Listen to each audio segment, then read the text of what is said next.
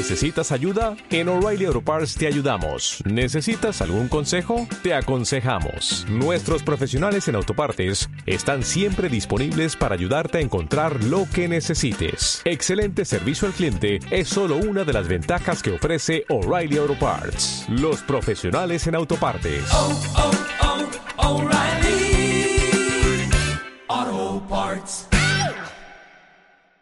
Emprendedor IT, podcast 41.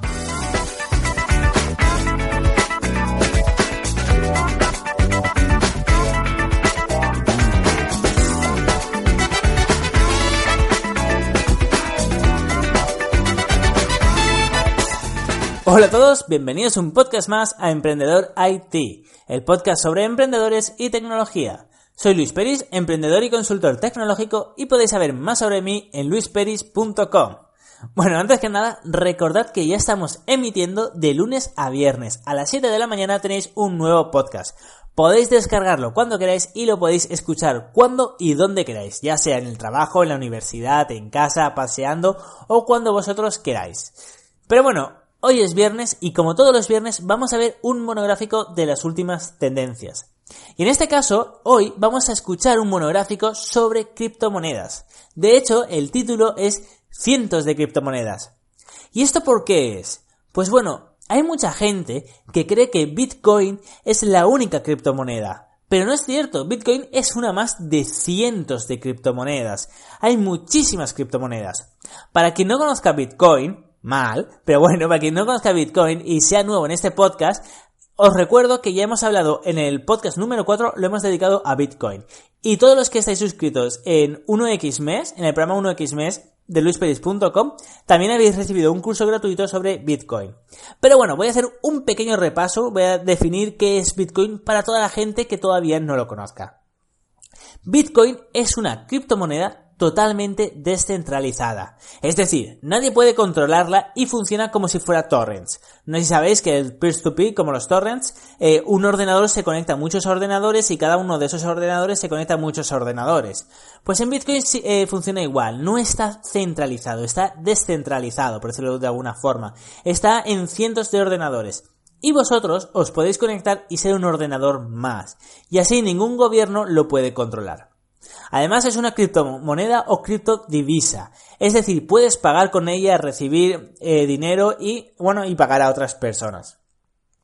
Así pues, eh, como os estaba comentando, Bitcoin no es más que una de muchas. Es la más conocida, es cierto, pero no es más que una de muchas. Así pues, vamos a ver las tres más conocidas. La primera, como es lógico, es Bitcoin. Aquí no hay ningún, no, puede haber ninguna duda, es Bitcoin.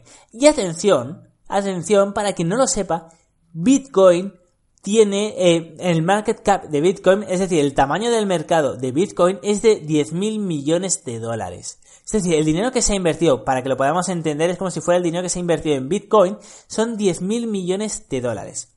Y cada Bitcoin vale 572 dólares aproximadamente. ¿Vale? Aquí, en cuanto a Bitcoin, no os puedo comentar mucho. Tenéis un curso gratuito, todos los que estáis suscritos, y tenéis el podcast número 4. Tampoco voy a perder el tiempo con Bitcoin. Lo más re eh, revelante que no habíamos dicho era el tamaño del mercado, que son 10.000 millones de dólares, y el valor, que son 572 dólares por cada Bitcoin. Ojo, eh, que un, puedes mandar 0,00 un Bitcoin. Lógicamente puedes mandar 10 céntimos. Así pues, continuemos con la segunda más conocida. La segunda más potente y más conocida se llama Ethereum. Ethereum tiene, y esto, fijaros en el tamaño del mercado, tiene un tamaño de mercado de mil millones. Fijaros que es la segunda más potente y tiene 10 veces menos que Bitcoin. Bitcoin tenía 10.000 millones y esta solo tiene eh, 1.000 millones. Es decir, 10 veces menos que Bitcoin. Estos datos son aproximados, obviamente eh, tenéis hasta las comas, pero bueno, son aproximados y el valor de un Ethereum es de 11 dólares, mientras que el de un Bitcoin es de 572. ¿Vale? Pues bueno, ¿cuál es la peculiaridad de Ethereum? Pues bueno, tiene una cosa que no tiene Bitcoin, que se llaman contratos inteligentes públicos. Esto es muy, muy, muy, muy interesante realmente. Lo que aquí dice es que tú puedes lanzar un contrato totalmente público, ¿vale? y que, que tú lo puedes leer y la gente puede invertir en él. Los contratos no, no los puedes escribir, los tienes que programar con lenguajes de programación. Pero son públicos, por lo tanto los programadores podemos ver realmente lo que hace. Un ejemplo de esto, un contrato público con Ethereum, sería por ejemplo alguien que está haciendo una campaña de crowdfunding. Y dice, mirad chicos, yo estoy haciendo una campaña de crowdfunding con Ethereum. Lo que quiero es conseguir, eh, por ejemplo, 10.000 dólares en Ethereum, ¿vale? O por ejemplo, quiero conseguir eh, 1.000 Ethereums. Si, no, si me invertís y no consigo estos 1.000 Ethereums, automáticamente se os devolverá eh, vuestro dinero. Si no lo consigo en una semana, se, se devolverá vuestro dinero a vuestras cuentas. Y vosotros esto, eh, está muy bien que os lo digan, pero claro, está mejor si tú puedes leer el contrato público de Bitcoin y tú puedes mandar dinero en verde a otra cuenta, eh, perdón, de Bitcoin no, de Ethereum. Eh, pero está mejor si en vez de tú mandar dinero a una cuenta de Ethereum, la mandas a un contrato. Se llaman contratos, eh, pero bueno, para que lo entendáis son como programitas.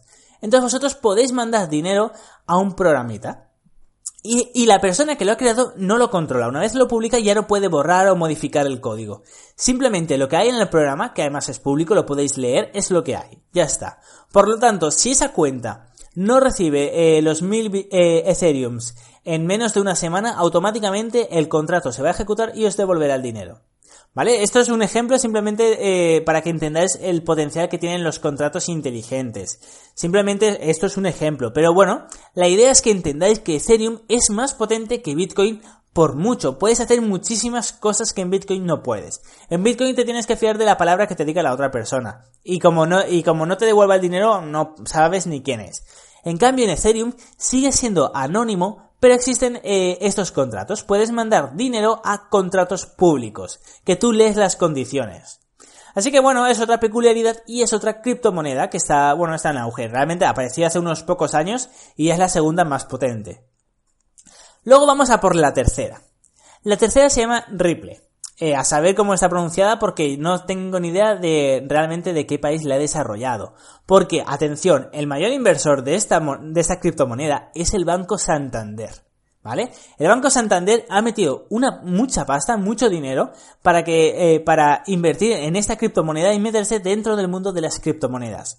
De hecho, tengo muchos amigos en diferentes países, en Estados Unidos, en Canadá, en España, en Holanda, y la mayoría de, esos amigos, que a ver, hablo de esto justamente porque están en, eh, trabajan en bancos, me están diciendo que, eh, que sus bancos están ya trabajando con criptomonedas y están metiendo mucho dinero en criptomonedas. Pues Ripple es la tercera más conocida, tiene un market cap, eh, el tamaño del mercado es de 215 millones de dólares. No se pueden ni comparar ni con Ethereum ni con Bitcoin, pero aún así es la tercera. Y esto es importante, es importante eh, que entendamos que aquí los bancos se están metiendo. O sea, el Santander ha dicho públicamente que ha metido dinero en esta criptomoneda. Esta criptomoneda es bastante complicada. Podemos hacer un podcast únicamente hablando de Ethereum y hablando de esta moneda. Realmente esta moneda funciona como por honor. Es como si fuera una especie de red social que mandas dinero a otra persona pero que tiene como un honor. Es bastante complicado. Ya digo que si os interesa puedo hacer un podcast de Ethereum y un podcast de Ripple. Pues bueno, esta moneda, lo, más potente de esta moneda es el Santander. Es que es la primera moneda que abiertamente se patrocina como que el Santander eh, no es que esté detrás, pero sí que lo apoya, por decirlo de alguna forma. Lo apoya explícitamente. Así pues, hagamos un pequeño resumen de esas tres criptomonedas. La primera, Bitcoin, la más conocida, con un tamaño de mercado de 10.000 millones de dólares. La segunda, Ethereum, con solo mil millones de dólares, que aún así es mucho dinero. Y la tercera, Ripple, la que está apoyada por el Santander con 215 millones de dólares de tamaño de mercado. Pero bueno, aquí hay algo muy importante. Aquí hablamos de que a lo mejor el Bitcoin vale más de 570 dólares, el Ethereum 11, y estamos hablando de tamaño de mercado en miles de millones de dólares. Pero realmente, ¿cómo, cómo, cómo es que vale dinero un Bitcoin o un Ethereum? ¿Realmente está programado así? Pues no. Las criptomonedas realmente no se han programado para, para valer un dinero. Esto, el dinero, lo que vale una criptomoneda, simplemente lo pone el mercado. Eso, oferta, demanda. Pero cuando se desarrolló Bitcoin, cuando se desarrolló Ethereum, para que lo entendáis, no es que dijeron, bueno, pues vamos a hacer que valga esto y que vaya incrementándose el valor de esta moneda. Para nada. Para nada, simplemente eh, tú tienes un Ethereum o tú tienes un Bitcoin. Pero ¿qué sucede? Que hay una persona que está en tu país o que está en otro país que te dice, yo quiero ese Bitcoin, te voy a dar 500 y pico. Entonces es la oferta y la demanda lo que te da el valor del Bitcoin. Pero realmente un Bitcoin no es más que un 1 en una cuenta, para que lo entendáis, en un wallet. En tu cuenta tú puedes tener una cuenta de Bitcoin y tienes 0,15 Bitcoins. Ya está. Ya está, o sea, 0,15 bitcoins no es más que un número. Realmente el valor, eh, el valor en dólares o en euros, lo da que tú puedas meterte en páginas y venderlos por ese valor. Cuando más gente eh, quiere más monedas, pues el valor aumenta. Y cuando menos gente quiere esas monedas, pues el valor disminuye. Es así de simple. Pero es importante que entendáis que las criptomonedas por sí sola no valen nada. Es decir, son números en una cuenta distribuidos eh, por una red eh, tipo la de Torrent.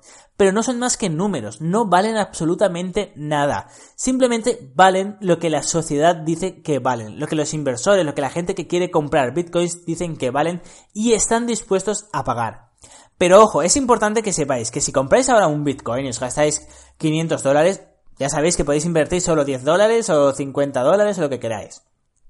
Pues si os gastáis eso, realmente le estaréis pagando a una persona para que os mande un número a una cuenta Bitcoin o Ethereum.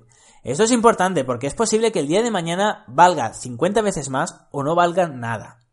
Simplemente os quería comentar esto porque hay muchas personas que piensan que Bitcoin y Ethereum se desarrollaron como monedas y no es, no es así. Simplemente eh, es una red que en el caso de Bitcoin eh, conseguirá tener 21 millones de bitcoins y simplemente eh, existen cuentas donde vas mandando eh, estas, estos puntos, por decirlo de alguna forma. Y simplemente la sociedad es quien ha querido meter dinero ahí y quien ha dicho que eso vale dinero. Pero ya está, no, no, es que, no es que valga realmente dinero, que se haya programado así, o que haya un banco central o un gobierno que diga que eso vale dinero y que haya un respaldo. Para nada, para nada. Así pues, espero que os haya gustado este podcast. Hemos descubierto que existen más monedas que, más criptomonedas que el Bitcoin. Realmente espero que os haya gustado porque es un tema que ya sabéis que a mí me apasiona. Así que me despido de todos vosotros, pero recordad, luisperis.com barra podcast. Ya sabéis que ahí tenéis una pestaña llamada 1x mes. Es una newsletter que si os registréis os mandaré únicamente un email al mes. Solo un email al mes. ¿Y qué habrá en ese email? Pues bueno, habrá un vídeo monográfico o un curso online totalmente gratuito, pero ojo, únicamente para los que estéis suscritos. Los de este mes, los que ya he mandado, ha sido sobre Bitcoin. Y además os he realizado una pequeña transferencia a cada uno de los que estáis suscritos, para que podáis practicar eh, realizando, eh, bueno, realizando transferencias y recibiendo transferencias. Así pues, espero que os haya gustado a todos y los que no estáis apuntados ya sabéis, luispedis.com barra podcast pestaña 1x mes. El mes que viene será sobre seguridad informática. Va a ser muy ameno y seguro que va a ser muy, muy, muy divertido. Así pues, me despido de todos vosotros y nos escuchamos el lunes. Hasta entonces.